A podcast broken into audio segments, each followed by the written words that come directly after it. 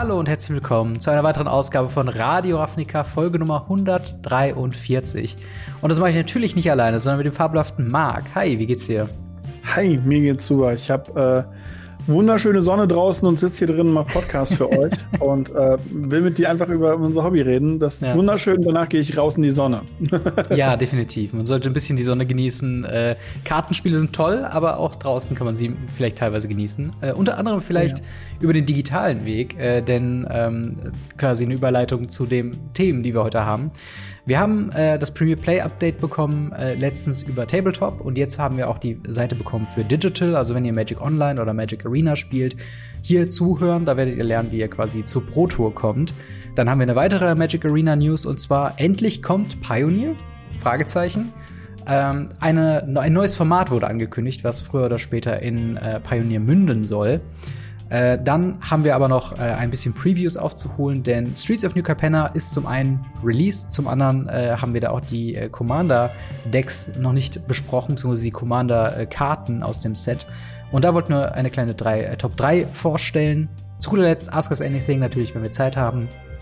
Und bevor wir jetzt einsteigen, der ganz kurze Hinweis, dass wenn ihr es hier auf YouTube schaut, dann gebt dem Ganzen doch gerne ein Abo, ein Like und einen Kommentar zu dem jeweiligen Thema. Ähm, verpasst auch keine Folge auf dem Audioweg über Spotify oder jeden Podcatcher, den ihr so äh, zur Verfügung habt. Dort auch gerne positiv bewerten.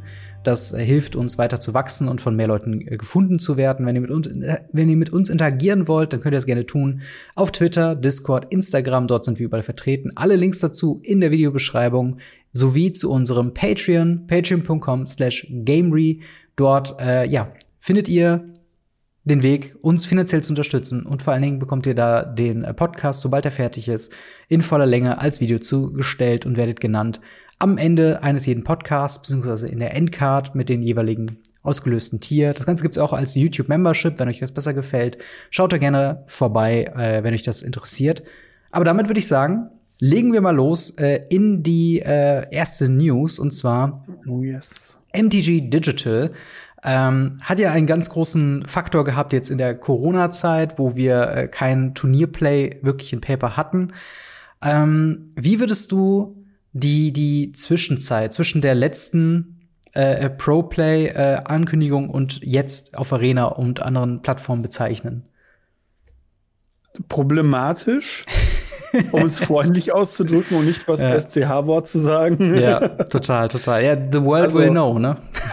es, ja, genau. World will know. Es war damals angekündigt, jeder, der auf Arena spielt, wird weltbekannt. Wenn du gut bist, kannst du dich, was nicht alles. Und was haben wir im Endeffekt gehabt? Irgendwelche komischen Set- Championships, mhm. wo sich niemand drum gekümmert hat, wer das Ding jemals gewonnen hat. Ich weiß, dass irgendwie ein oder zwei Deutsche mal was gewonnen haben. Ja. Namen sind mir dann auch schon wieder entfallen und die Sets sowieso. Und von der Ökonomie mal ganz abzuschweigen und von unseren Einstellungen zu Arena selber. Und äh, ja, also wirklich, wirklich schwierig, finde ich. Ähm, ja. Und ich hoffe, es wird besser, auch wenn ich das jetzt noch nicht genau so sehe. Aber gut.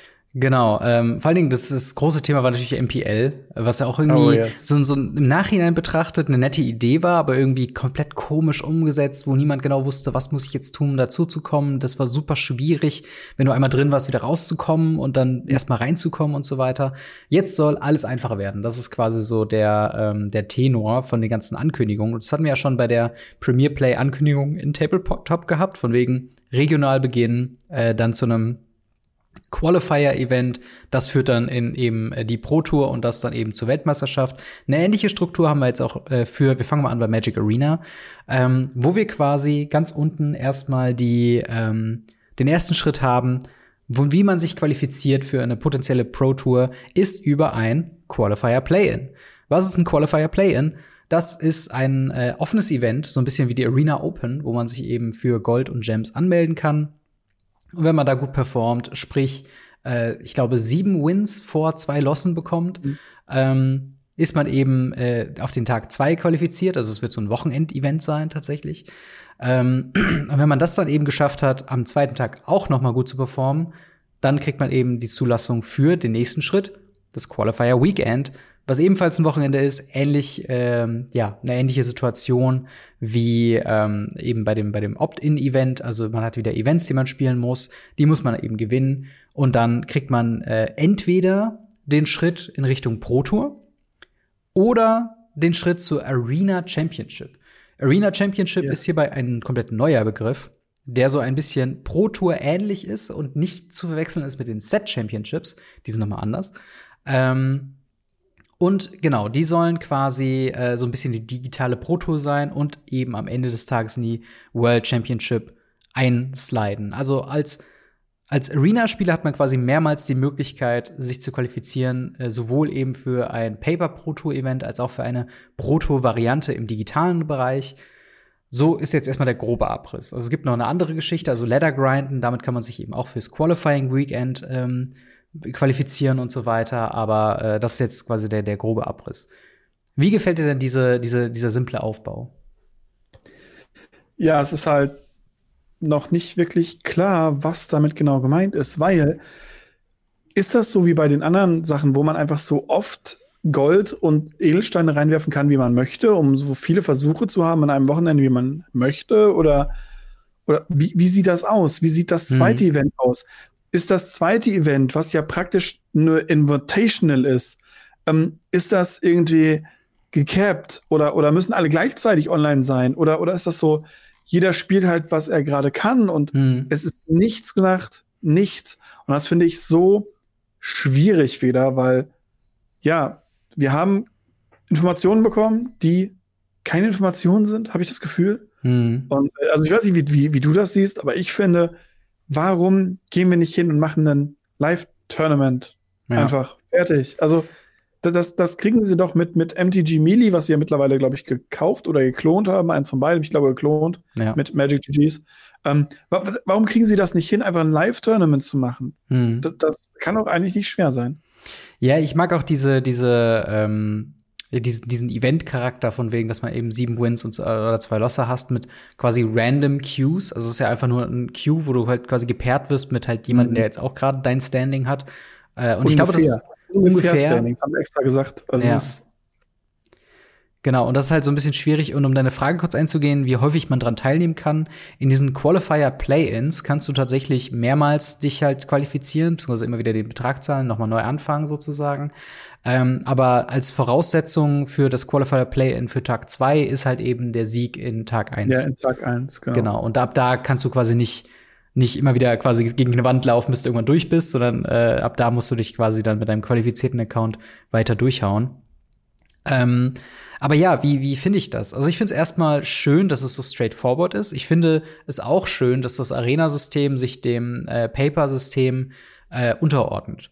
Das äh, finde ich ein ganz klarer Hinweis in, in die richtige Richtung an der Stelle, wo man eben sagt, okay, Arena ist für uns so ein Nebenprodukt, äh, was auch valide ist für Leute, die halt eben äh, ne, nicht ein Local Game Store in der Nähe haben, nicht sonst Magic spielen können. Ist immer noch valide und man kann sich immer noch qualifizieren, aber es hat jetzt keinen vorrangigen äh, Charakter wie bisher, wo wir halt mit der MPL ganz klar gesagt haben, hey, ihr müsst auf Arena spielen. Die World Championships wurde auf Arena gespielt. Hier ist quasi klar, am Ende könnt ihr zur World Championship kommen oder ihr könnt zu Pro Tour kommen, aber ab dort wird dann quasi wieder Tabletop gespielt. Und äh, das freut mich auf jeden Fall. Ähm, was die ganze Ankündigung von, also noch eine Sache zu den Arena Championships. Die sollen einmal jede vier Monate passieren und tatsächlich einen Price Pool von 200.000 Dollar haben, wo dann aber am Ende auch nur 32 Spieler äh, hinzugefügt werden. Das heißt, es ist ein sehr exklusiver äh, äh Club sozusagen, eben dieses Pro-Tour-mäßige im digitalen Raum. Und ähm, ja, also, also grundsätzlich finde ich das okay ich bin nur, ich bin nur wirklich gespannt, ob es wirklich so sein wird, dass halt man dort als, als, sag mal, Otto-Normalspieler eben sich auch tatsächlich qualifizieren kann, weil eben mit Arena und dieser globalen Geschichte eben auch dazu kommt, da sehr, werden sehr viele Leute an diesen Opt-in-Events auch dran teilnehmen. Hm. Und, ähm, Aber es ist ja nicht der einzige Weg. Genau, das ist nicht der einzige Weg. Wir haben äh, neben Magic Arena tatsächlich auch noch Magic Online, das gibt's nämlich auch noch. Und äh, da ist es tatsächlich ziemlich witzig, denn ähm, wer jetzt schon auf Magic äh, Online quasi competitive spielt, der kennt diese, diese Showcase-Struktur und kurz gesagt ist diese, diese, äh, dieser Weg in ein äh, Magic Online Showcase zu kommen, in ein sogenanntes MOX, also M-O-C-S, äh, Magic Online Championship Showcase zu kommen. Das ist quasi auch der Weg, wie man dann an Protoplätze kommt. Und das läuft halt eben über Showcase Qualifier und das System ist gut breit getreten. Das ist ein gut getrampelter Pfad sozusagen. Mhm. Der äh, läuft so in der Bubble. Ähm, und äh, ja, da wird man jetzt am Ende einfach noch einen Pro-Tour-Sieg quasi mit dranhängen können. Und äh, Details davon kommen aber tatsächlich noch. Also äh, da weiß man jetzt noch nicht so komplett äh, in, in ja. aller Tiefe dazu. Aber Magic Online, was sagst du dazu? Ich finde es gut, dass sie es nicht fallen haben lassen. Mhm. Ich habe fest damit gerechnet, dass es für Magic Online einfach keinen Weg mehr gibt. Das ist MTGA oder Paper. Aber mhm. sie halten noch so ein bisschen dran fest. Das gefällt mir sehr, sehr gut. Und der Weg auf MTGO ist ziemlich, ziemlich straight und bekannt. Und ähm, ich habe da auch schon zugeguckt bei Streamern und sonst was. Das ja. ist auch cool. Dementsprechend, warum nicht? Also ich finde es ganz cool, auch mal ältere Formate und nicht nur Standard und kaputte Digital-Only-Kartenformate mhm. äh, zu spielen, zu sehen. Dementsprechend, äh, ja, ist nicht schlecht. Genau, auf jeden Fall. Ähm, was ich noch nicht so ganz gecheckt habe bei dieser ganzen ähm ganzen Geschichte ist, dass in diesem digitalen Bereich wird es eben auch Play-in-Points geben. Das, mhm. Wie man die jetzt bekommt und dass man und wo man die jetzt sammelt, ist das so ein Arena-Only-Ding? Es gibt es auch was, wo du Play-in-Points sammeln kannst in äh, im, im, bei Magic Online und so weiter. Das ist so ein bisschen, da bin ich mir noch nicht so ganz sicher, was diese Punkte am Ende tun. Ist halt eben einen direkten Pfad in ja eben das Qualifier-Event beziehungsweise halt in die äh, Mox Qualifier eben reinzubringen. Mhm. Also man kann sich quasi dann durch kontinuierlich mittelmäßig bis gute Performance eben so Punkte ansammeln und die dann eincashen gegen ähm, ja einen, einen erfrühten Einstieg sozusagen. Ähm, aber ja, ich sehe das eigentlich genauso wie du. Äh, Leute, die Magic Online spielen, die sind sehr investiert in das Spiel und es wäre wirklich schade, diese Leute eben auszuschließen. Und es gibt eben auch Moxe in Vintage, es gibt Moxe in Legacy, es gibt äh, ein, ein Pauper-Mox und so. Also all diese Formate, die äh, nirgendwo anders wirklich präsentiert oder gespielt werden, finden eben äh, ein Publikum auf Magic Online. Und ähm, das finde ich halt auch eben gut, dass wir da äh, mhm. eben die nicht äh, vorwegnehmen. Ähm, wie, wie siehst du denn das gesamte Konzept jetzt auch, wo wir ein bisschen Zeit gehabt haben, das, das Paper-Turnierformat ähm, quasi noch mal so ein bisschen genauer, genauer anzugucken? Ähm, jetzt quasi mit dem digitalen Part mit eingefügt. Wie ist deine Meinung zu diesem Gesamtprojekt Premier Play? Ich bin gespannt, ob es überhaupt funktioniert, mhm. weil es eine, eine harte Verzahnung von den Systemen braucht. Und wenn wir eins von Wizards in den letzten Jahren gemerkt haben, da weiß die linke Hand nicht, was die rechte tut. Mhm oder was die Spieler tun. Das ist dann ja nochmal die, die dritte Hand, wo eh keiner weiß, was passiert. Ja. Und ähm, dementsprechend glaube ich, die Verzahnung wird schwierig. Wenn sie das hinbekommen, klingt das nach einem recht coolen Weg, da was zu machen. Gerade weil du halt so einen Arena-Weg hast für mhm. Leute, die halt Arena spielen. Du hast einen Paper-Weg. Ähm, ich fände es ganz cool, wenn sie es wie ganz früher machen. Ganz, ganz früher hast du mal so ein, so ein, so ein Set zugeschickt bekommen an Karten. Ja äh, wenn, so ein Standard-Set sozusagen, wenn du ja. äh, auf die Proto gegangen bist, einfach damit du dir ein Deck bauen kannst, wenn du dich über Magic Online registriert hast. Hm. Für, für, für das. Und ähm, das werden sie wahrscheinlich nicht mehr machen. Wahrscheinlich Aber ich finde es gut, dass sie das im Paper machen und dass sie es im Paper beibehalten. Ja, auf jeden Fall, auf jeden Fall. Ich bin, also ich bin so ein bisschen über so ein paar Punkte gestolpert äh, in letzter mhm. Zeit, mhm. ähm, gerade was so diese diese Store-Einbindung angeht mit den Turnierorganisern. Ähm, mhm. Die ist ein bisschen schwierig, weil äh, kurz gesagt, ohne in Details zu gehen, müssen Stores quasi dafür zahlen, diese, diese Promos ja. zu bekommen und quasi eine, eine Teilnahme an diesem Organized Play System oder an dem Premier Play System eben zu haben. Das war bisher nicht so und das finde ich einen ganz komischen Schritt, ähm, ja. wo man natürlich auch sagen kann, okay, das kann ja den Playern auch egal sein, also den Spielern.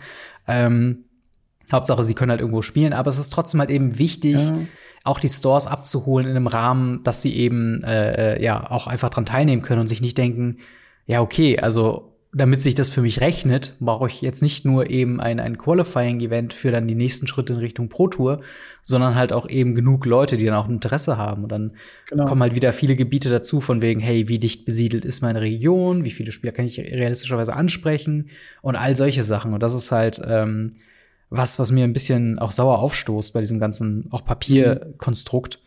Mhm. Ähm, aber ja, im Großen und Ganzen stimme ich dir dazu. Ich finde es ein, ein, solides System, äh, hat sich an alte Stärken zurückerinnert, The Magic the Gathering.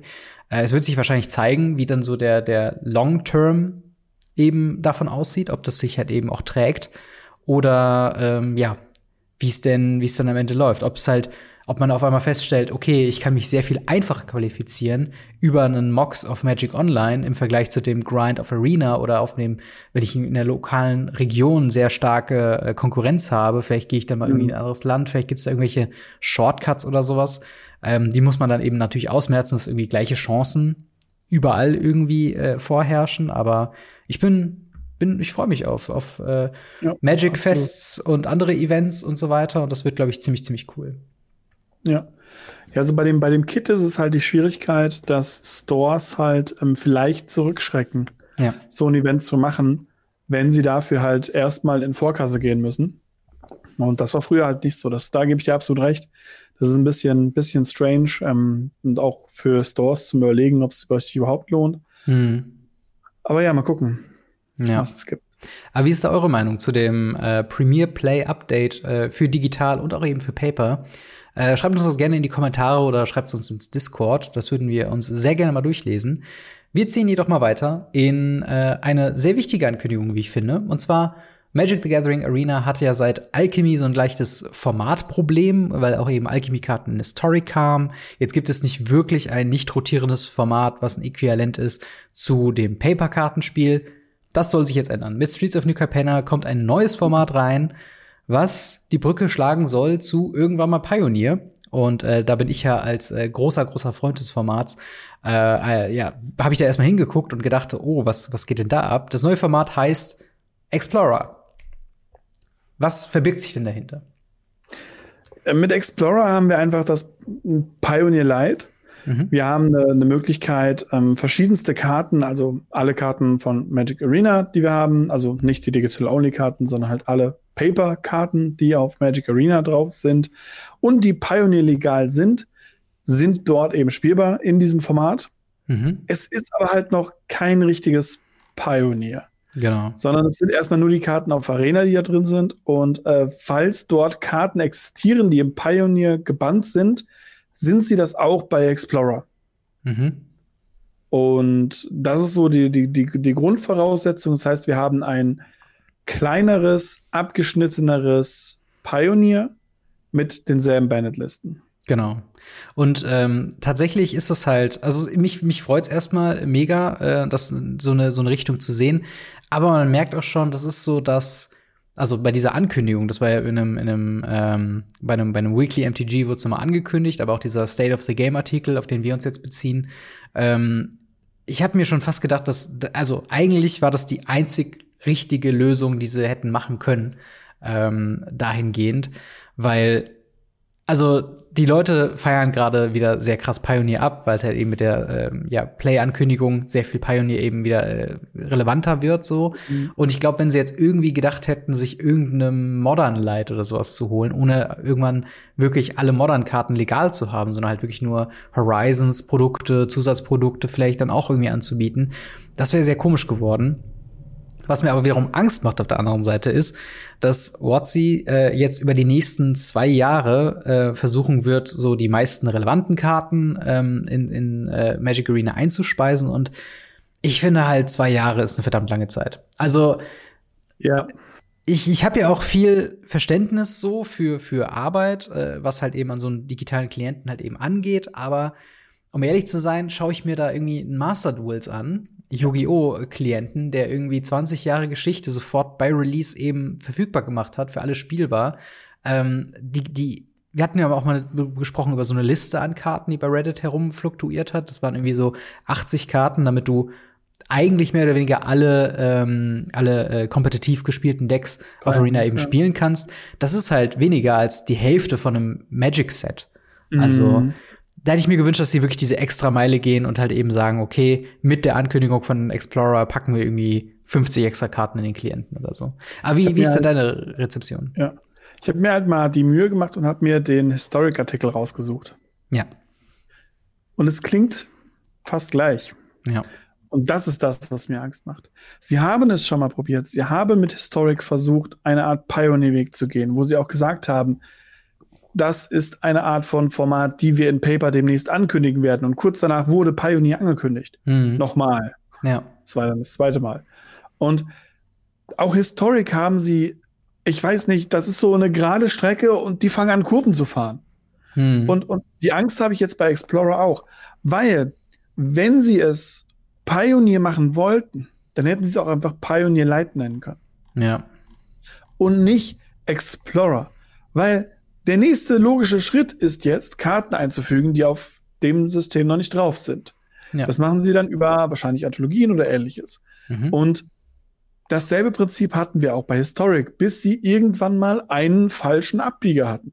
Mhm. Und ja. das können sie jetzt mit Explorer auch, weil es heißt nicht Pioneer. Ja. Wenn es Pioneer Light heißen würde, wäre ich glücklich. Aber ich finde, so. Ja, ich, ich muss wirklich sagen, also das ist wie mit Organized Play, ist wie mit ja. äh, Historic. Äh, es ist immer so witzig zu sehen, wie ähm, äh, Wizards of the Coast quasi in eine Richtung geht, wo man denkt, okay, jetzt sind sie auf dem richtigen äh, Riecher und dann machen sie irgendeine Bullshit-Entscheidung wie, oh, wir fokussieren uns jetzt auf Historic und Digital-Only-Karten, um das Format interessant zu lassen, fallen damit dermaßen auf die Schnauze, dass keiner Bock hat. Ähm, und dann kommt im Nachhinein so, so ein halbgares, ja, okay, wir machen es doch, aber es wird lange dauern.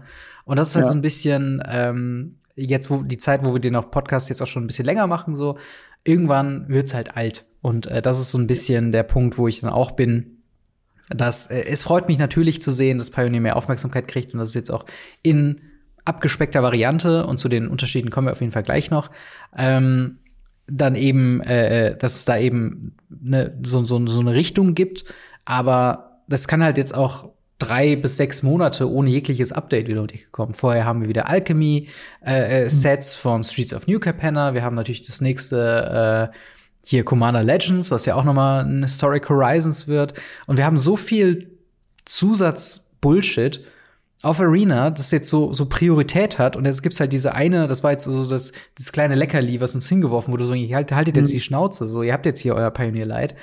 Und keine Ahnung, es ist halt, also sie, sie, sie mussten den Weg gehen, da bin ich auch immer noch quasi von ja. überzeugt. Sie hätten jetzt keine andere Ankündigung machen können, so. Ähm, und ich finde es auch gut, dass sie in diese Richtung gehen, aber es kann gerne jetzt noch ein bisschen mehr Enthusiasmus in die ganze Sache kommen. Und sie haben auch gesagt, mhm. wenn Explorer ein, ein Format wird, was äh, prädominant gespielt wird, und davon gehe ich ein bisschen aus, ähm, dass es auch schon äh, mehr Zustimmung halt gibt, dass es halt so ein bisschen performance-basiert, was natürlich wieder in die Richtung geht, so hey, es liegt an euch, spielt mehr und dann machen wir mehr, aber es ist halt auch immer so ein bisschen PR-Gebabbel. Ja, wollte ich gerade sagen, das ist das ist dasselbe, was wir Historic auch gemacht haben. Da haben sie gemerkt, ja. oh, wir verdienen mit Historic kein Geld mehr und dann haben sie es kap kaputt geritten, gegen die Wand mhm. gefahren. Und ähm, das macht mir halt Sorgen, dass sie das bei Pioneer auch machen. Sie machen ja schon wieder denselben Quatsch mit diesen Anthologien, womit sie eigentlich aufgehört haben. Ja. Ja, wobei die, so. die finde ich eigentlich eine ganz gute Geschichte, ehrlich gesagt. Also in der, in der Ökonomie von Magic Arena sind das nur die verträglicheren Sachen, finde ich. Ja, wenn sie dauerhaft angeboten werden würden. Das, das ist der große Punkt, ja. Also, also ich, ich kann mir keine Talias kaufen. Gibt es mhm. nicht mehr. Und werden wahrscheinlich auch in den Anthologie-Sets nicht wiederkommen. Wenn sie es wenigstens so machen würden, wie bei, ähm, nehmen wir jetzt mal als Beispiel, wir nehmen äh, einen, einen League of Legends Skin. Mhm. Da gibt es Pakete. Und wenn du schon einen Champion oder einen Skin schon besitzt, dann wird das Paket einfach dementsprechend günstiger. Mhm. Warum nicht auch so ein Historic Bundle machen, wo dann, wenn du das schon hast, dann wird das Bundle günstiger. Das ist Technologie. Das Technologie ja, ist ein schwieriges Thema. Das, das wir haben die Technologie macht, nicht dafür. Riot seit über 20 Jahren, äh, so lange gibt es Riot noch nicht, aber äh, seit Season 3 oder so oder 2. Ja. Und äh, ja, ist ganz neu. Es ist äh, das Internet ist für uns alle Neuland. Ja, ja. Kennt ihr dieses Facebook? Da müssen wir uns jetzt mal auch mal hin, hinbegeben. Ja, so. ja, ja, ja. Es ist, es ist ein bisschen, ist ein bisschen alt dieses Argument, aber ähm, fokussieren wir uns mal auf die positiven Sachen, denn wir können ja jetzt yes. ein nicht rotierendes Format. Und wie ist das, das jetzt vom Gefühl her bei dir? Denkst du dir jetzt so, okay, Arena hat zwar immer noch eine, eine, eine schlechte Ökonomie, aber immerhin kann ich jetzt in ein Deck langsam aufbauen über eine gewisse Zeit und es bleibt erstmal gleich? Oder ähm, wie, wie, wie würde das irgendwas ändern in deiner Wahrnehmung von der Arena? Also, ob Nein. du es jetzt mehr spielst? Niente. Ich bin Paper-Spieler, ich bleibe Paper-Spieler. Ja. Und ähm, ich, ich mag mein Paper. Das Einzige, was ich machen würde, ist, ich würde versuchen, ob ich in dem Format dann jetzt endlich noch mal mein Cycle-Deck auspacken kann. Ja, das definitiv. Das, das war's. Also das, das war's halt tatsächlich, weil ja. ich habe ein Pioneer-Deck, das liegt da und ist für Freitag vorbereitet, für FNM. Sehr gut. Und, ähm, aber ich, ich brauche das nicht auf Arena, ehrlich nicht. Das ja. sehe ich halt nicht. Ja, ich, ich würde auf jeden Fall jetzt, äh, wenn dann das Update äh, live geht, äh, würde ich mir das auf jeden Fall nochmal angucken ähm, und mal schauen, was ich halt jetzt wirklich von den alten Sachen äh, eben noch eben bauen kann. Also natürlich, nicht alle Karten sind drauf. Es gibt so ein paar Deckarchetypen, die halt äh, de facto leider unplayable sind. Äh, davon sind auch ein paar relevante, also sehr, sehr relevante im Meta äh, dabei, wie zum Beispiel Lotus Field Combo. Ist halt nicht wirklich spielbar ohne Thespian Stage, Pour-Over Pages, Hidden Strings und so weiter. Äh, die Ascendancy, Jeskai Ascendancy Combo ohne Jeskai Ascendancy macht nicht so viel Sinn. Ensol Artifact fehlt. Ähm, das komplette Spirit-Stack fehlt, mehr oder weniger. Also du hast halt eben, ne, es sind halt einfach die Sachen, wo du merkst, es basiert halt einfach auf alten Sets, die Mechaniken. Die fehlen natürlich komplett. Ähm, es gibt tatsächlich eine, eine, sehr schöne Liste auf der Webseite, die ich hier ganz kurz mal empfehlen möchte, und zwar playingpioneer.com, ähm, die wir auch natürlich unten verlinkt haben. Dort gibt es nämlich jetzt auch eine Untersektion Playing Explorer, wo man eben sagt, okay, äh, wir, wir wollen halt hier quasi alles anbieten, was so eine typische Meta-Deck-Seite eben hat, von wegen, was sind gute Decks, wie sind die aufgebaut, Decklisten, Artikel und so weiter.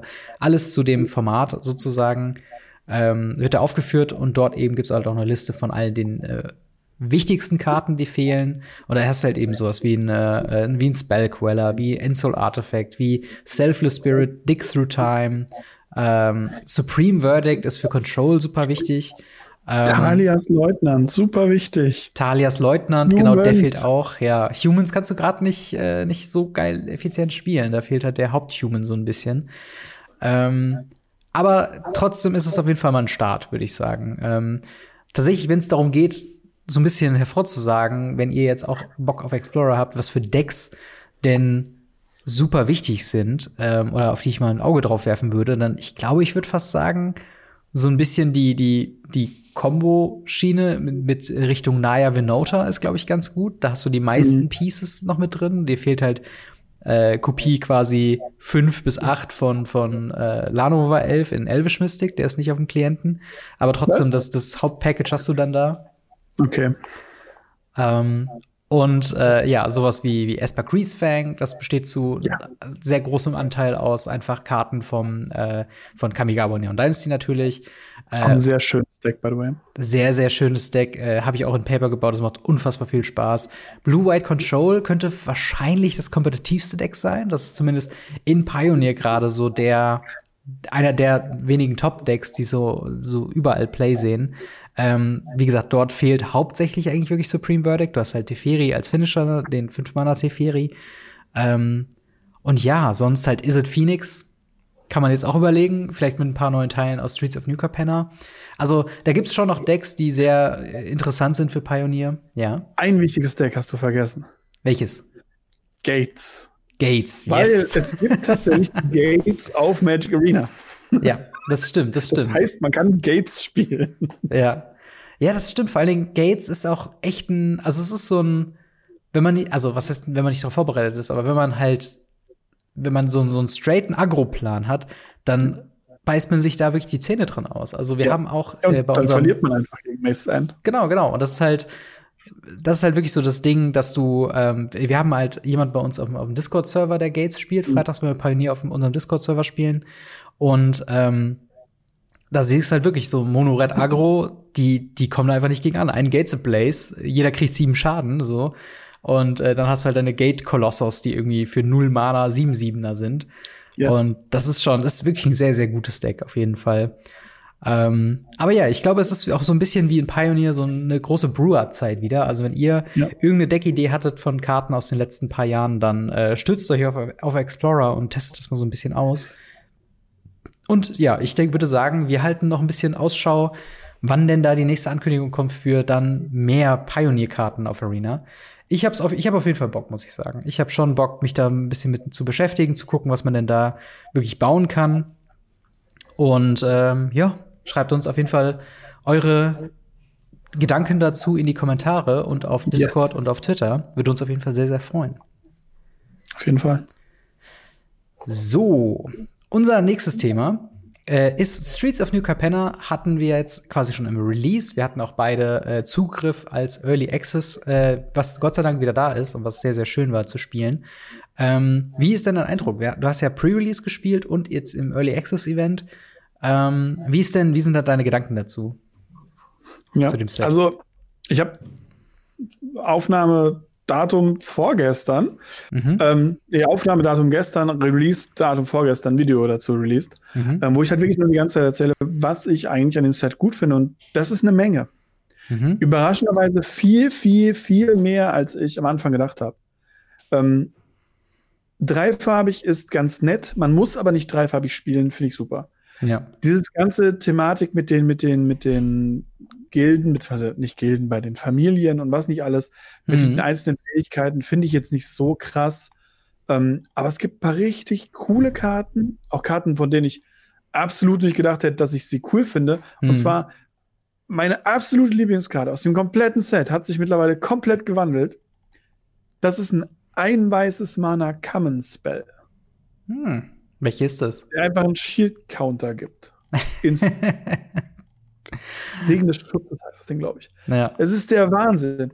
Diese Karte im Pre-Release, im Early Access Event, so, wenn ich damit ein bisschen jetzt rumgespielt habe, das ist so eine coole Karte und sie macht so unendlich viel Spaß und mhm. ich packe sie mittlerweile fast überall rein, wenn ich nicht irgendwie an Dinge, weil sie einfach cool ist. Mhm. Und äh, ich mag sie wirklich und deswegen, also das Set finde ich sehr, sehr cool.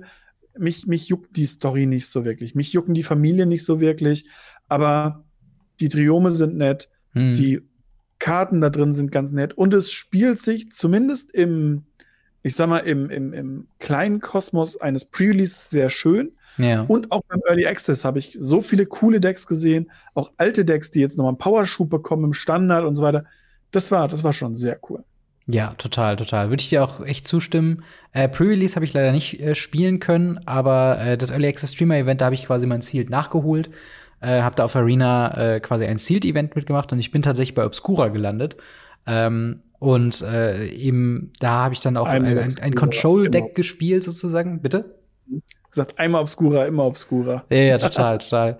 Und äh, ich habe da tatsächlich äh, halt eben ein Control-Deck gespielt. Das hat mir auch sehr viel Spaß gemacht und ich war halt überrascht, davon, wie ja, wie viel auch einfach auf so einer Common mittlerweile draufsteht. Also wir haben wirklich Sachen von wegen yes. äh, eine Common, die dann erstmal nur eine, weiß nicht, drei Mana, drei drei Vigilance Trample ist und dann kannst du noch irgendwas auf dem Graveyard damit machen und so. Also die die Vielseitigkeit selbst bei Commons ist extrem hoch in den letzten äh, beiden mhm. Sets auf jeden Fall. Ähm, und ja, mir, mir gefällt das halt auch sehr, äh, sehr gut. Es gibt so ein paar Karten, die, ich, die mich überrascht haben, wie dieses Zwei-Mana-Vehikel, was du tappen kannst, um zwei Karten zu exilien aus dem Friedhof. Mhm. Ich weiß gerade leider nicht, wie der, wie der Name ist, aber das ist auf jeden Fall was, wo ich denke, okay, das ist, das kann im optimalen Fall wirklich eine bessere Scavenging-Use sein und halt eben ein farblos super spielbar ist. Äh, ähm, und das sind so ein paar Sachen, wo ich mir dachte, wow, okay, da gibt's dann doch noch ein bisschen was zu entdecken und eben diese dreifarbigen Sets, die sind super schwierig irgendwie einzuordnen, finde ich. Und mhm. ähm, ich bin wirklich gespannt, was das jetzt für, für Auswirkungen hat, eben in den verschiedenen Formaten, äh, Standard, Pioneer, Explorer, jetzt natürlich, ähm, und all solche Sachen. Ähm, aber wir reden jetzt heute über die Commander-Decks, denn wir haben, wie schon angekündigt, fünf äh, Commander-Decks bekommen von äh, halt jeweils den fünf verschiedenen Familien. Ähm, ja, wie, wie ist deine Meinung zu dem, zu dem, ich sag jetzt mal, Rundumschlag von den Commander-Decks? Boah, für einen normalen Preis wären die echt cool gewesen. Also für die, für die 20 Euro oder was? Nee, selbst für die, für die vom letzten Set. Die sind doch auch um 11 Euro, 11 Prozent hochgegangen. Ja, das stimmt. Wie viel sind die jetzt bei 50 Euro, oder was? Das ist halt schon irgendwie 5, 6, 7 Euro sind das schon, die da Krass. hochgehen. Und, äh, also es sind ganz coole Decks. Sie haben extremst viele neue Karten drin. Das, das muss stimmt. man denen ja wirklich lassen. Es sind nicht wie sonst bei den Commander-Decks irgendwie so fünf neue Karten. Es sind schon, schon wirklich, also ich glaube, es sind 40 oder 45 neue Karten. Das ist echt eine Menge. Mhm. Insgesamt natürlich in allen Decks, nicht nur in einem. Ja, genau. ähm, und dementsprechend, ähm, es sind coole Karten dabei, tatsächlich. Ja.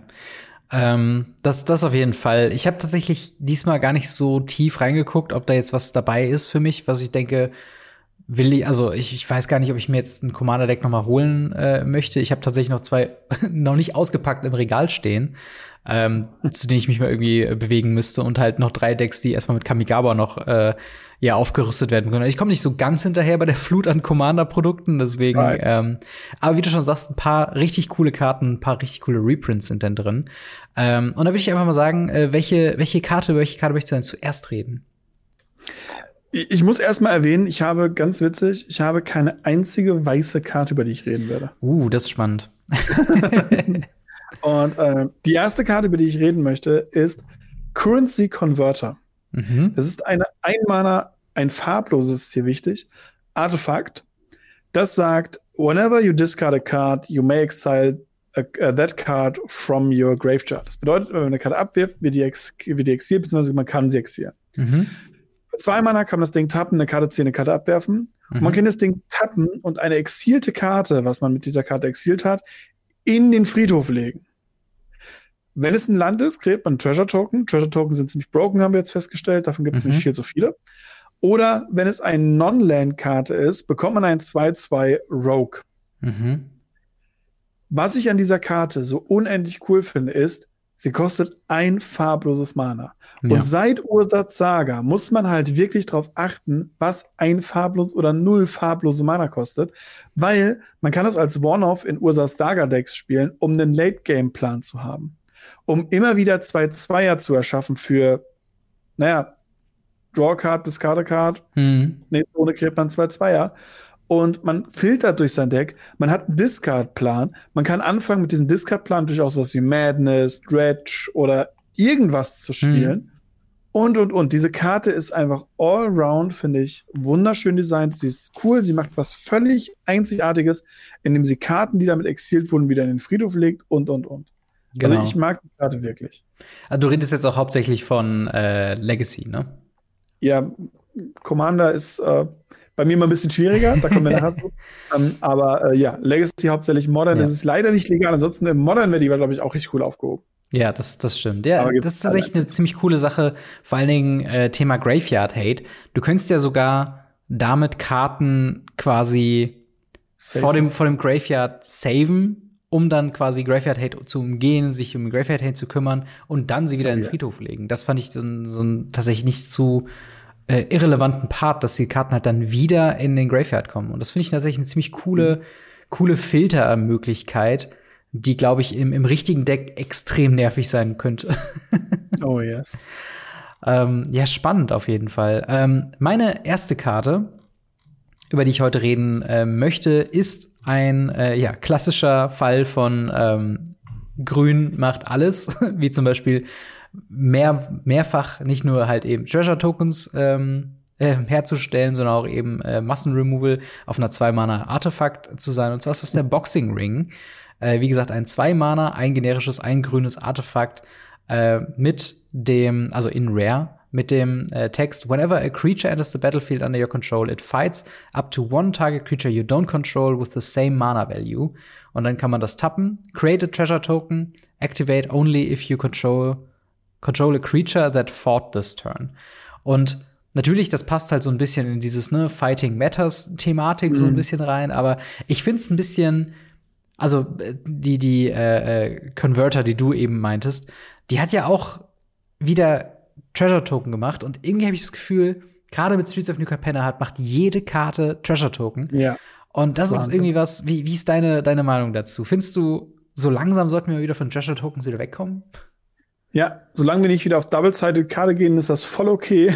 Ja. Weil ich bin mal ganz froh, dass wir davon mal kurz weg sind für ein Set.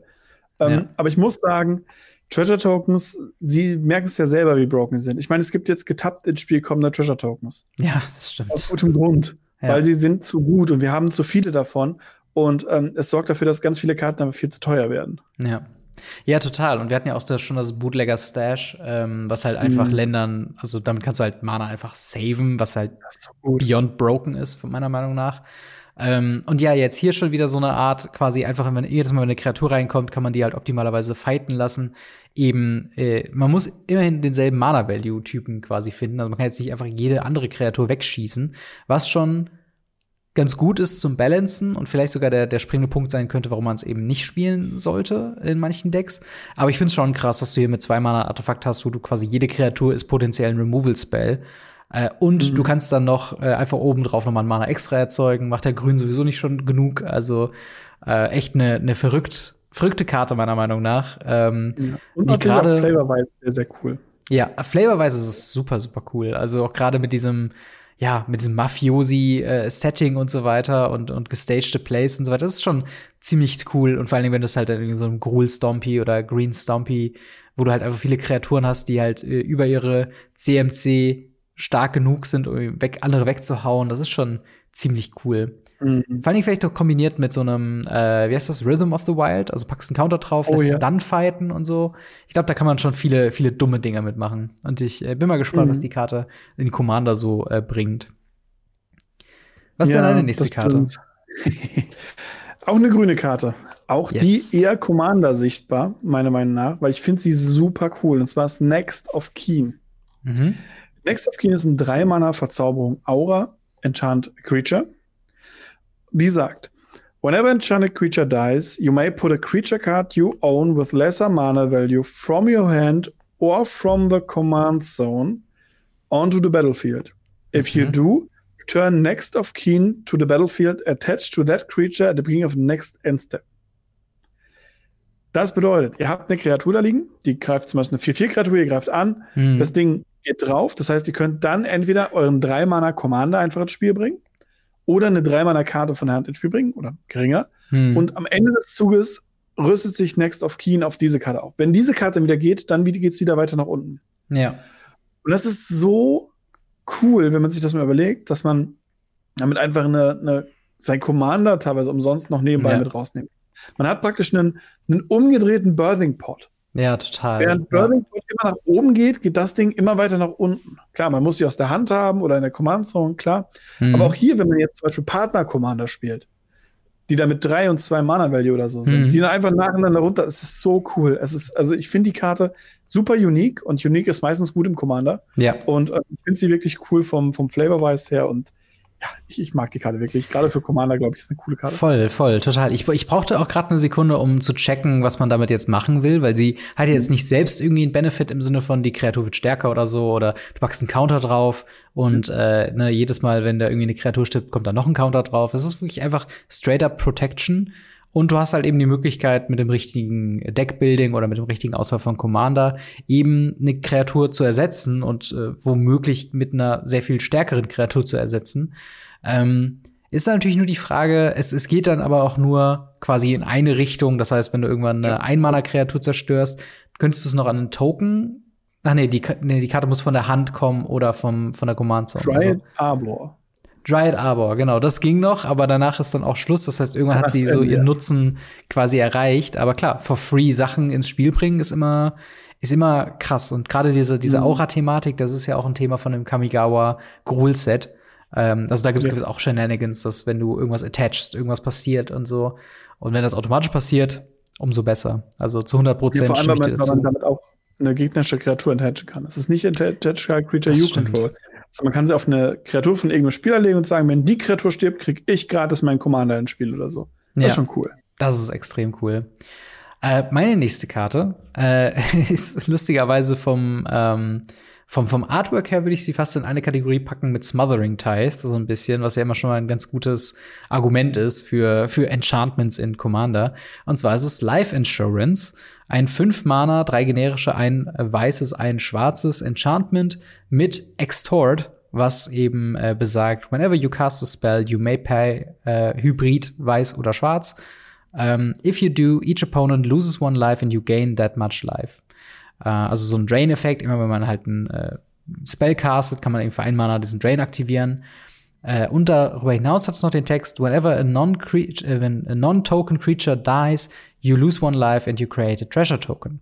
Und was ich halt daran so interessant finde, ist, wir wollen natürlich Sachen sacrificen, wir wollen Sachen drain, eben in so einem typischen aristokratenmäßiges äh, Deck kann ich mir das halt eben sehr stark vorstellen, weil es halt eben als Enchantment erstmal einfach nur liegt und hm. Bonuseffekte verteilt für jedes Mal, wenn du einen Spell castest und jedes Mal, wenn du quasi ein, äh, eine, eine Kreatur opferst, eine Non-Token-Creature leider an dieser Stelle, äh, aber du kriegst halt eben Mana dazu, du drainst den Gegner kontinuierlich und das äh, stelle ich mir so ein bisschen Ristic Studies mäßig äh, vor, dass man halt einfach hier und da immer wieder darauf verweist und sagt, okay, hier bekomme ich jetzt einen Treasure Token, du verlierst übrigens ein Leben, hier bekomme ich einen Treasure Token, da verlierst du wieder ein Leben und ähm, ja, das ist halt, äh, das ist halt, ist, ist crazy, finde ich. Also ich finde es eine ja. schöne Karte eben für eben diese Sacrifice Decks und äh, diese Extort Ability kommt da auch echt sehr gerne noch oben mit drauf. Ja, vor allem das Artwork. Ich finde ja. das Artwork halt genial, weil einfach so ein, so, ein, so ein Typ, der in Gold praktisch ertrinkt. Ja. Es ist einfach, es ist so ein schönes Artwork. Also es ist wirklich cool. Das seid dann quasi ihr, äh, wenn ihr ähm, euch immer wieder Leben abzieht, um einen Treasure Token zu machen. Ähm, aber ja, ist auf jeden ja. Fall eine, eine, coole Karte. Äh, freut mich, ja, dass die absolut. jetzt auch mit im Umlauf ist. Äh, ja, und dann sind wir auch absolut. schon bei der bei deiner letzten Karte. Was, was hast du denn da? Äh, ich habe mitgebracht Into Deep. Yes. Zwei blaue Mana, Split Second, also kann man nicht drauf reagieren mit äh, Spells oder Abilities. Wir enchanten eine Kreatur, einen Planeswalker oder einen Clue, mhm. was ich sehr strange finde. Und das enchantete Permanente ist ein Clue. Das bedeutet, man kann ihn für zwei Mana tappen, opfern, nee, einfach nur zwei Mana opfern, muss ihn noch nicht mal tappen, das ist krass.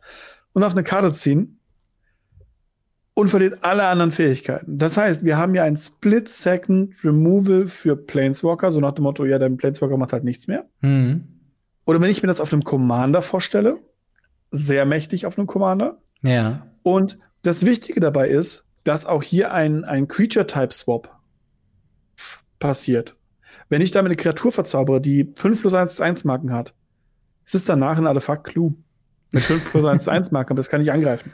Ja. Und damit nehmt ihr praktisch so ein bisschen diese, diese Sachen davon runter. Das heißt, wenn er das Ding wirklich zum Kartenziehen opfert, was er ja die einzige Möglichkeit, wie er das dann machen kann, außer er hat Removal für dieses Ding, mhm. ähm, ist das wirklich so, ein so ein richtig schöner, ich verzauber dir das, das ist nutzlos, Opfer ist und dann sind wir alle glücklich. Ich verstehe noch nicht ganz, warum man damit einen Clou verzaubern sollte, aber okay. Ich glaube, ich glaube, es ist einfach nur äh, flavor-wise die Entscheidung. Ja. Äh, von wegen into deep, du bist zu sehr einem Clou hinterhergelaufen und bist jetzt selber ja. ein Clou äh, oder was weiß ich, keine Ahnung. Aber äh, ja, ich, ich mag die Karte auch. Sie, sie fällt in diese Kategorie mit Swift Reconfiguration und ähm, was wir auch hatten mit diesem Einmana äh, Artifact Weapon, diese, wer ist die nochmal? Yes. Luxior oder so. Luxior, genau. Ja, genau. Das ist halt so Spielen mit, mit äh, Creature-Types und eben dann yes. eine andere Kreatur eben zu einem Clue zu machen, die dann de facto nutzlos ist. Ähm, ist immer, immer witzig. Es hat natürlich so ein bisschen die Geschichte, ähm, dass, ne, du gibst den Gegner, also du nimmst dem Gegner eine Kreatur weg, aber er kriegt halt dafür diese, diesen Card Draw, aber ich denke mal, das ist verkraften in dem Fall. Also der Payoff ähm, ist auf jeden Fall, ist auf jeden Fall ähm, ja, es wert, sag ich jetzt mal. Ganz kurze Frage von meiner Seite. Split Second heißt aber nicht, dass man die mit Flash spielen kann, richtig? Das ist nur, dass ja. man nicht darauf reagieren kann. Das ist einfach nicht genau, man kann es nur, dass man nicht darauf reagieren kann. Das finde ich wunderschön, dass sie hier weiter diesen Split Second, diesen, ähm, diesen Blitz praktisch durch die Karte mit zwei verschiedenen Artworks, dass mhm. sie das weitergeführt haben. Das machen sie bei ganz, ganz vielen Karten, beziehungsweise bei allen Split-Second-Karten. Und auch hier wurde es nicht vergessen. Das muss ich natürlich lobend erwähnen. Bei der Flut ja. hätte ich damit gerechnet, dass es wirklich kurz vergessen würde. Ja, auf jeden Fall, auf jeden Fall. Es ist auch eine sehr coole Karte. Freue ich mich, dass es die jetzt äh, im Repertoire quasi gibt. Und äh, ja, meine, meine letzte Karte ist jetzt vielleicht ein bisschen wenig aufregend, weil es keine neue Karte ist, sondern ein Reprint, aber ich muss es hier noch mal erwähnen, weil es halt gefühlt bei jeder Preview-Karte ein Thema ist. Und zwar ist es äh, der Reprint von Devoted Druid im äh, Commander-Deck äh, und eben Devoted Druid, für alle Leute, die es nicht kennen, ist ein 2-Mana 0-2 Creature Elf Druid mit eben einem äh, generischen und einem grünen mit der einfachen Fähigkeit Tap äh, für ein grünes Mana und dann noch der zweiten Fähigkeit put a minus one minus one Counter äh, on Devoted Druid, untap Devoted Druid. Das heißt, man kann quasi äh, eigentlich, wenn man sie spielt, sie für zwei Mana tappen, danach würde sie sterben durch die minus eins minus eins Counter. Aber, wie wir eben schon erwähnt hatten, mit dem äh, Luxior, wo eben, äh, äh, wo quasi er ja plus eins plus eins kriegt für jeden Counter, der die ausgerüstete Kreatur quasi hat. Ähm, ein minus eins minus eins Counter ist ebenfalls ein Counter. Das heißt, die negieren sich so ein bisschen. Es ist immer noch technisch gesehen ein Counter drauf, aber mhm. ähm, die Kreatur stirbt halt nicht. Das heißt, du kannst Infinite grünes Mana mit dem erzeugen. Nur mit, wenn man den mit dem Luxior quasi ausstattet. Äh, und dasselbe gilt natürlich für äh, Swift Reconfiguration, eben was wir auch eben schon gemacht hatten, wo du eben noch die Fähigkeit weiter nutzen kannst, auch wenn es ein Vehikel ist. Aber Vehikel können, solange sie nicht gecrewt sind, eben nicht sterben. Das heißt, es ist egal, wie viele minus eins minus eins Counter drauf sind. Man kann da einfach äh, weiter mit äh, drauf äh, loslegen. Und ich finde es halt einfach schön. Oder ganz klassisch mit der weißen Kreatur aus, äh, aus, aus Amonkhet heißt sie, glaube ich die ganz normale Druid-Combo, wie sie seit Jahren jetzt im Modern gespielt wird.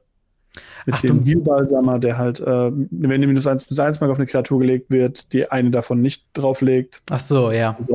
Ah, du meinst hier Solemnity, dass äh, Kreaturen ja, keine. Nee, Solemnity, die Verzauberung, die geht auch. Ach so, ja. Also es gibt eine Menge Kombo-Möglichkeiten. ja, das, das ist de facto der, der Punkt. Es ist eigentlich egal, mit welcher Karte ihr diese Karte kombiniert. Es ist ja. immer irgendwie eine Infinite Mana-Kombo. Und äh, das ist halt mittlerweile einfach. Ich fand's einfach witzig. Ich habe diese Liste mir durchgeguckt von allen neuen Commander-Karten dachte mir, ha, Devoted Druid, Hammer, dass sie die noch mit reingepackt haben, weil es halt literally immer, wenn ich auf Twitter bin, immer wenn ich auf Reddit bin und es geht um neue Previews, heißt, ist immer irgendwo Devoted Druid Infinite Combo mit drin. Ähm, und da finde ich es halt schön, dass sie hier gesagt haben, okay, wir packen, wir packen sie auch noch mal rein.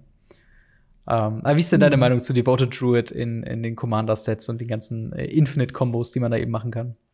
Ja, ich mag das, dass sie ihn wieder reinprinten. Das ist so eine Karte, die können sie mir aus 20 Millionen Mal printen, weil die Kombos damit sehr einfach sind. Ja. Und auch wenn die neuen Karten damit meistens recht teuer sind, sie Luxior, mhm. ähm, können sie den hier ruhig günstig machen. Der war zwischenzeitlich, war der schon auf 7, 8 Euro hoch. Ähm, den können sie ruhig so lange printen, bis der nichts mehr wert ist. Ja, ja, das stimmt. Also das ist ja auch eigentlich, also hier ist sie jetzt als Uncommon geprintet, ist natürlich in einem Pre-Con-Set äh, äh, sehr irrelevant, aber ähm, ja, definitiv jeder Reprint wird, wenn alles mit, mit Devoted Druid kombot, gerne, gerne gesehen. Äh, aber das lässt uns ja quasi noch mit der Frage übrig, welches der fünf Familiendecks würdest du dir denn äh, zulegen und warum?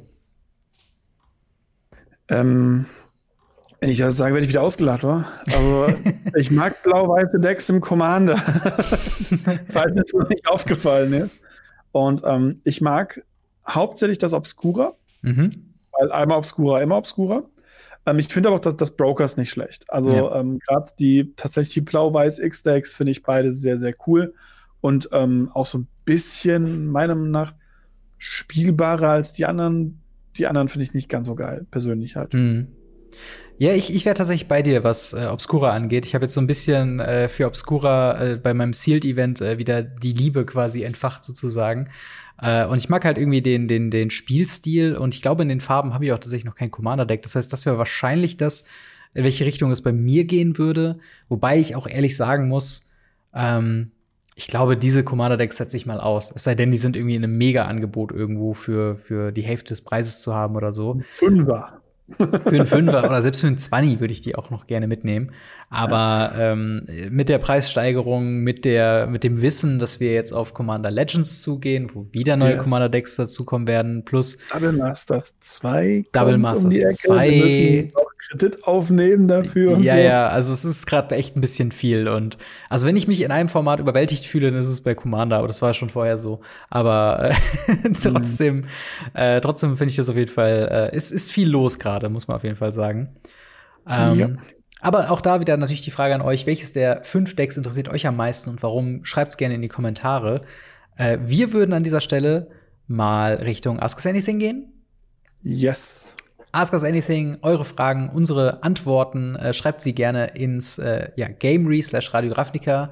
Ähm, Discord äh, kommt da auch gerne hinzu. Dort spielen wir eben Pioneer und eben andere Formate. Dort findet ihr auch immer gute Antworten auf eure Regelfragen, wo unter anderem halt der gute Marc sich äh, dann drum kümmert, aber auch eben andere ähm, Leute. Also das ist, äh, ja, kommt gerne drauf. Andere und andere Judges. Auch andere Judges. yes, yes. Also wir haben allerlei vertreten äh, und ja, kommt gerne rum, stellt eure Frage und dann kommen wir eventuell da drauf.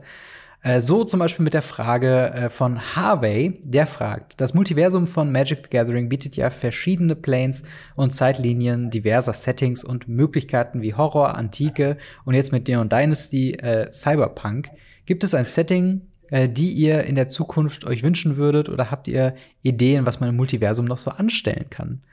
Ähm, ja, was wäre denn da deine, was, was, in welches Setting würdest du denn mal entgleiten in Magic the Gathering?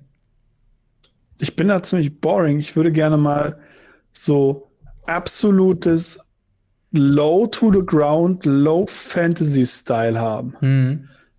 Ritter, keine Drachen. Drachen sind schon zu High Fantasy äh, keine Ahnung, ein paar Elfen von mir aus und, und, und sowas halt. Also wirklich low to the ground, ähm, aller World of Warcraft äh, Classic, sowas in dieser Richtung. Mhm. Also wirklich, wirklich low. Einfach nur mal als, als Konterbeispiel, um zu sehen, ob das noch funktioniert, weil da kommt Magic her. Mhm. Das ist das Interessante von Magic gewesen, dass sie eben nie so abgespacede Fantasy waren. Ja. Jetzt sind wir auch. Ja. Und ansonsten, wenn ich es mir wirklich, wirklich aussuchen könnte, dann würde ich tatsächlich einfach mal so ein richtiges, komplettes Set gerne einfach haben vom, vom Setting her, wo wir in ein richtiges Mage reingehen und nicht so ein, so ein, so ein komisches Strixhaven-Ding, mhm. sondern wirklich so ein, so ein Mage-Style-Deck. Ja. Also ich weiß nicht, wie ich es besser beschreiben soll. Also wirklich so, so, so mit, mit Zauberer-Fokus. So kindisch, sag ich mal, wie, ja. wie, wie Strixhaven und so, sondern halt schon so erwachsenes Mage sein oder so. Ja. Ja, es klingt auf jeden Fall spannend. Also, ähm, wo ich jetzt gerade so ein bisschen äh, außerhalb von Magic gerade drin bin, ist Elden Ring. Und mhm. ähm, dementsprechend habe ich da auch so ein bisschen Bock auf, auf klassische Fantasy, aber auch gerne in einem Setting. Weil was ich bei Elden Ring so spannend finde, sie haben ja eine ganze Lore aufgebaut von einer Welt, die, wenn du sie in, in Elden Ring erkundest, schon zerstört ist. Also zu dem Zeitpunkt, wo yes. wir das Spiel betreten, ist quasi diese ganze Historie schon beendet und die Welt wartet quasi darauf zu zerfallen de facto. Und so ein Setting würde ich mir halt auch echt gern mal wünschen. Das ist ja auch ein bisschen so generell die Philosophie bei Dark Souls-esken Spielen, so von wegen, die ganze wichtige Story, die ganze Lore und so weiter ist eigentlich irrelevant und halt eben lang, lang vorbei. Und ähm, dann hat man quasi wieder so den Fokus auf, auf die Sachen, die man eben findet, so Relikte von der vergangenen Zeit. Und das würde ich mir halt wirklich mal wünschen. Äh, natürlich auch wieder so ein bisschen weg von diesem bunten, Bonbon-mäßigen, sondern wirklich so eine fast schon dystopische Ära zu sehen, wo du dann nur Kreaturen oder nur Charaktere hast, die eben schon irgendwo gebrochen sind, die eben so eine Melancholie äh, irgendwie mit äh, reinbringen und so weiter. Das finde ich, glaube ich, mal spannend. Aber äh, glaub, wird sich, glaube ich, auch nicht so gut ver verkaufen, glaube ich. Weil die Leute, glaube ich, nicht so Bock haben auf, auf traurige, traurige Settings. Ähm, aber trotzdem, interessante Frage. Äh, vielen Dank an der Stelle. Ähm, dann haben wir noch eine Frage von Daniel Blue, der schreibt, äh, wenn ich ein Commander-Deck habe, kann ich ja mit jemandem spielen, der auch eins hat. Das gleiche gilt ja auch für Standard etc. Meine Frage, zählt das aber auch für Draft-Decks? Das ist äh, tatsächlich spannend. Ähm, würdest du sagen, dass man potenziell mit einem gedrafteten Deck gegen andere gedraftete Decks aus dem nicht gleichen Draftpool auch antreten kann? Oder, oder wie ist da deine Meinung ja. zu? Ihr, ihr, könnt mit allem gegen alles spielen. Das stimmt. Ähm, es gibt Leute, äh, die, die kenne ich sehr gut, die kommen auf jedes Pre-Release und behalten ihr Pre-Release-Deck mhm. und setzen das daheim in so eine Box rein und schreiben dann drauf Pre-Release Strixhaven, Pre-Release Kaltheim und so ja. weiter und so fort. Und haben da eine richtige Box voll.